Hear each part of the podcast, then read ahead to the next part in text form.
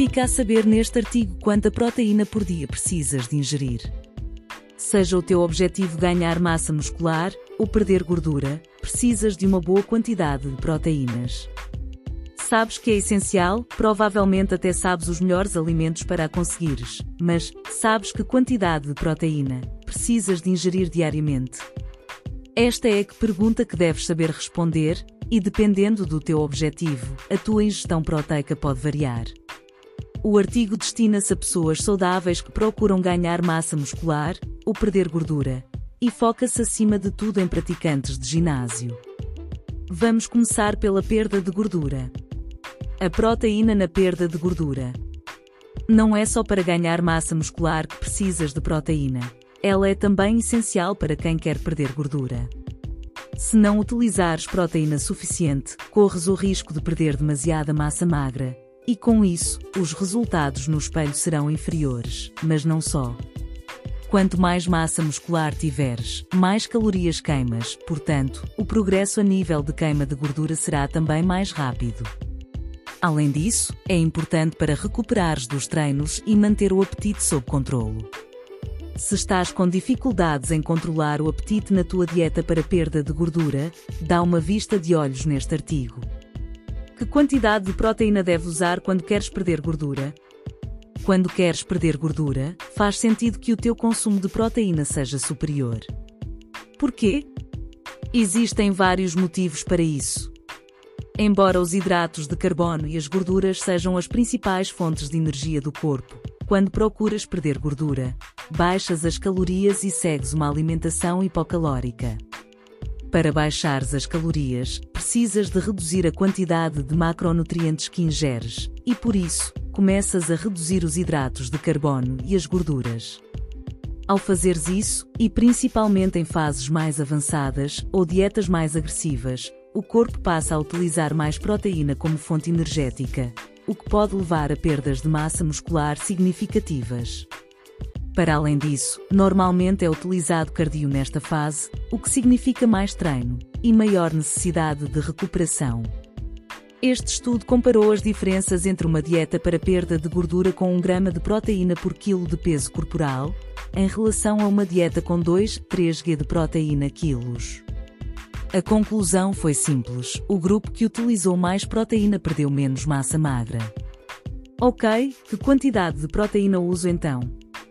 Um método simples para saber que quantidade de proteína deves utilizar é dirigir-te à balança mais próxima e pesar-te. Pega nesse número e multiplica por algo entre 2, 3G a 2, 8G. Esta é a quantidade de proteína que deves utilizar para perder gordura e manter a tua massa muscular. Exemplo: O Vasco pesa 80 kg e está decidido a perder gordura, mas não quer perder a massa muscular que tanto trabalho lhe deu a ganhar. Ele pegou no seu telemóvel e fez uma conta simples para saber quanta proteína deve utilizar na sua alimentação. 80x2 5 igual a 200. Portanto, o Vasco com os seus 80 quilos, decidiu multiplicar por 2, 5 g de proteína, o que significa que vai consumir diariamente 200 gramas de proteína para ter bons resultados. Nota: Começa por um valor mais baixo, entre 2, 3G a 2, 5G, e caso seja necessário, aumenta até 2, 8G. Proteína e ganho de massa muscular. Se o teu objetivo é ganhar massa muscular, podes reduzir o consumo de proteínas em comparação à fase de perda de gordura. Sim, leste bem, podes reduzir a proteína. Mas não excessivamente. Isto acontece porque o corpo, tal como referimos anteriormente, utiliza acima de tudo hidratos de carbono e gorduras como fonte de energia. Para ganhares massa muscular, precisas de uma dieta hipercalórica, rica não só em proteína, mas também nestes dois macronutrientes.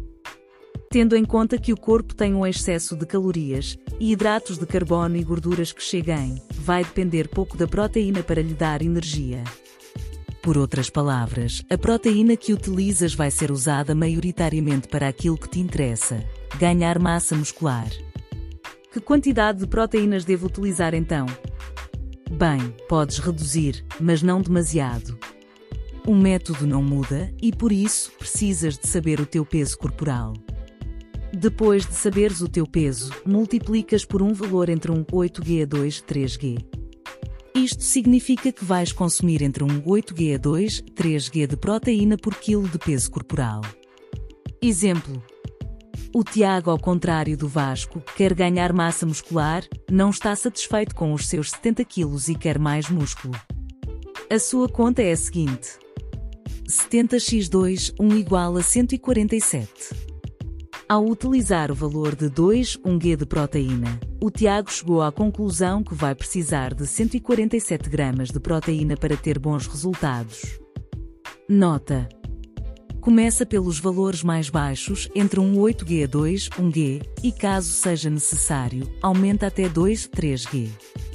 Conclusão: A proteína é sem dúvida fundamental para atingires os teus objetivos com sucesso, e saber quanta proteína precisas por dia é essencial para conseguires os melhores resultados. Como deves ter percebido pelo artigo, não é muito complicado calculares as tuas necessidades de proteína diárias pesa-te e multiplica o teu peso por um valor apropriado ao teu objetivo. Estes valores são apenas sugestões gerais, que resultam na maior parte dos casos, mas não são números sagrados, e podes precisar de os adaptar. Isto não significa que 10 gramas por quilo seja uma boa ideia e te vão trazer resultados extra. Para terminar, não te esqueças que a tua alimentação não são só proteínas, e ingere também hidratos de carbono e gorduras suficientes.